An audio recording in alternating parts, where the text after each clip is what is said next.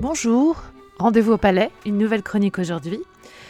C'est une affaire qui remonte à mai 1992, elle se passe à Saint-Étienne et c'est une chronique d'Agathe Logart. Amour à mort. L'une se nommait Berthe et se faisait appeler Zoé, l'autre, Joël, préférait le prénom de Julie. Ces deux vies cabossées se sont retrouvées en prison. Là, elles se sont reconnues aimées. Zoé et Julie sont devenues amantes. L'administration pénitentiaire a voulu les séparer. Julie s'est donné la mort. Reste Zoé, qui raconte sa triste histoire. Le président de la cour d'assises de la Loire, M. Jean-Marie Foyol-Noirterre, aimerait bien que Berthe Père parle. Alors il lui dit gentiment, sans se rendre compte de l'énormité du propos Racontez vous-même, c'est plus vivant. Mais depuis longtemps, Berthe Père n'a plus l'habitude du vivant, et donc elle se tait, ou presque. Ce qu'elle connaît, c'est l'enfermement en elle-même, et la mort tant côtoyée et par deux fois déjà donnée. Avec ses cheveux courts et son teint gris, on dirait un vieux petit garçon. Elle a 44 ans. De temps en temps, elle détourne la tête ou écarte les doigts devant son visage pour s'absenter un peu plus encore de ce qui, ici, se joue sans elle. Absente à elle-même, elle restera absente aux autres. En prison, on l'appelle Zoé, parce que c'est plus joli que Berthe, et on la sait homosexuelle. On sait aussi qu'elle est serviable et ne pose pas de vrais problèmes aux surveillantes. Invalide, elle s'est tranché les tendons de la main droite en la passant à travers une vitre. Elle touche une pension assez confortable pour vivre en détention dans une aisance relative. Aussi, lorsque le 19 mars 1990, elle demande à la direction de la maison d'arrêt de la Talaudière de partager la cellule d'une jeune femme qu'elle vient de rencontrer, Joël Scortani, de 11 ans sa cadette, la faveur lui est bien volontiers accordée. Deux détenus prêtes à si bien s'entendre, c'est, croit-on à tort, un peu de calme assuré. Et sept mois durant, l'administration pénitentiaire complaisante fermera les yeux sur le huis clos de la cellule 601, devenue chambre d'amour, avant de se transformer en chambre de mort. Berthe et Joël n'étaient pas faites pour se rencontrer. Berthe ne sait plus très bien combien elle a eu de frères et de sœurs, neuf peut-être, dont quatre sont morts. Son père ramenait les chaudières, buvait et faisait des enfants à droite ou à gauche quand il ne battait pas la mère. Malade, toute petite et difficile, Berthe est placée dans des institutions religieuses où on la trouve régulièrement insupportable. À dix ans, elle commence à se sentir attirée par les femmes. À treize ans, elle commet sa première agression en cognant sur une vieille dame. De 18 à 26 ans, elle vit dans un hôpital psychiatrique. Au cours d'un bref séjour à l'extérieur, elle est violée et une petite fille naît de ce viol. Le bébé, à l'âge de trois mois, est placé. Après trois ans de relative autonomie, de 26 à 29 ans, elle commence des séjours de plus en plus longs en prison. Quand elle est dehors, elle met le feu aux portes des gens qui l'énervent ou détruit des rétroviseurs de voitures. Jusqu'au jour où, chez sa copine Mimi, elle ne supporte pas l'intrusion de la cloche, un RMiste alcoolique qui lui rappelle son père. De deux coups de couteau, elle croit effacer le gêneur. La voilà meurtrière. Joël, elle, est la fille unique d'un couple qui aurait dû être heureux si un carambolage n'avait ratatiné sa voiture.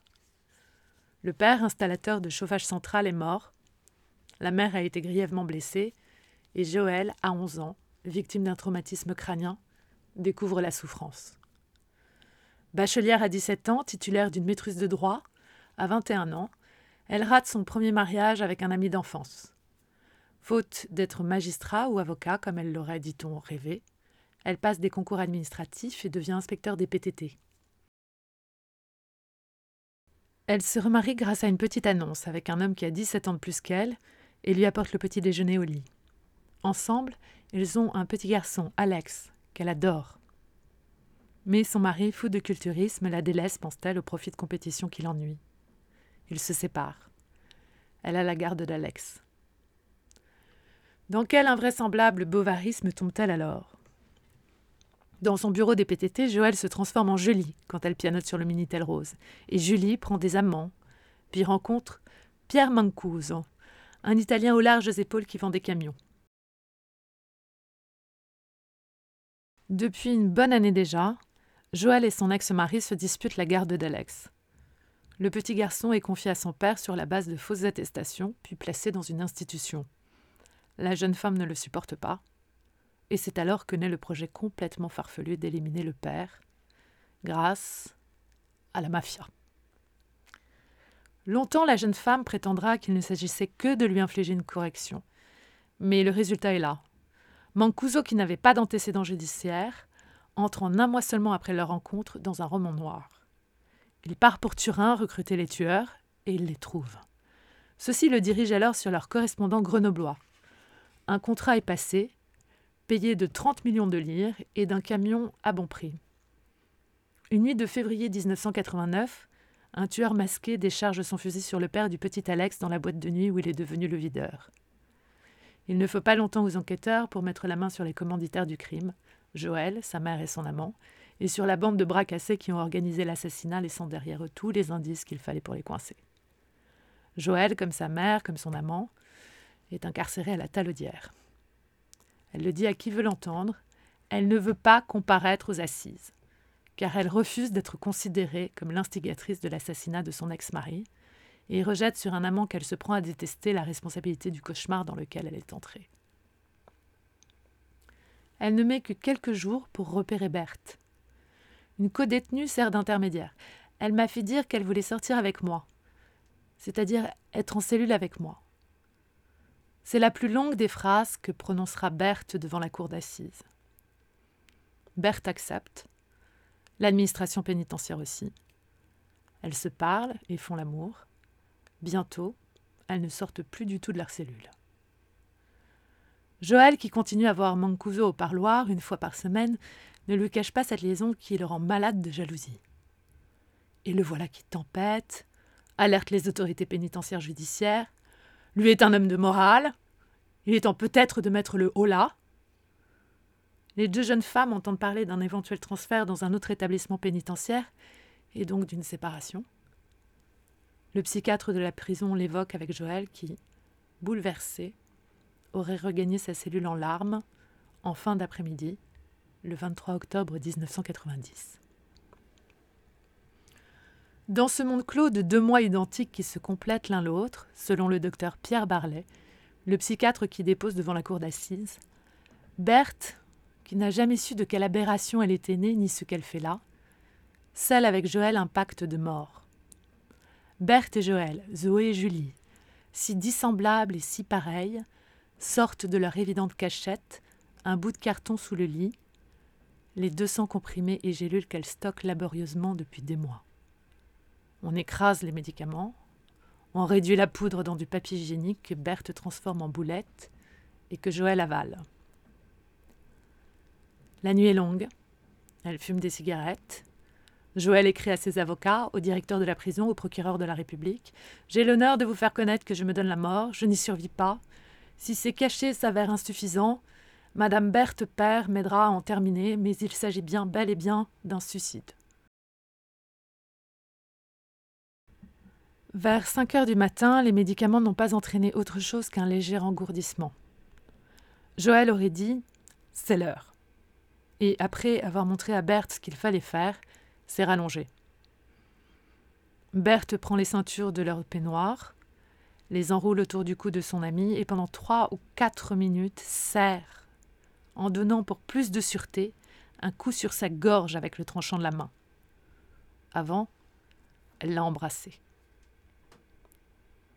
Il faut encore, dans cette prison où il n'y a aucune surveillance la nuit, attendre le matin. Berthe, elle, n'a pas choisi de mourir comme il en avait été question.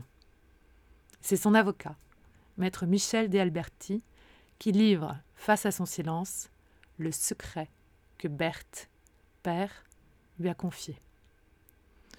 Joël Scortani, qui voulait une sortie digne de son personnage, aurait fait promettre à Berthe de tuer au matin deux surveillantes, et Berthe, déjà meurtrière par deux fois en huit mois, aurait promis, puis renoncé.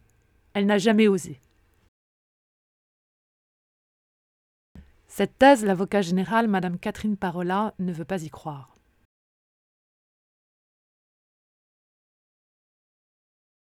Elle n'est pas convaincue que Joël voulait vraiment mourir cette nuit-là.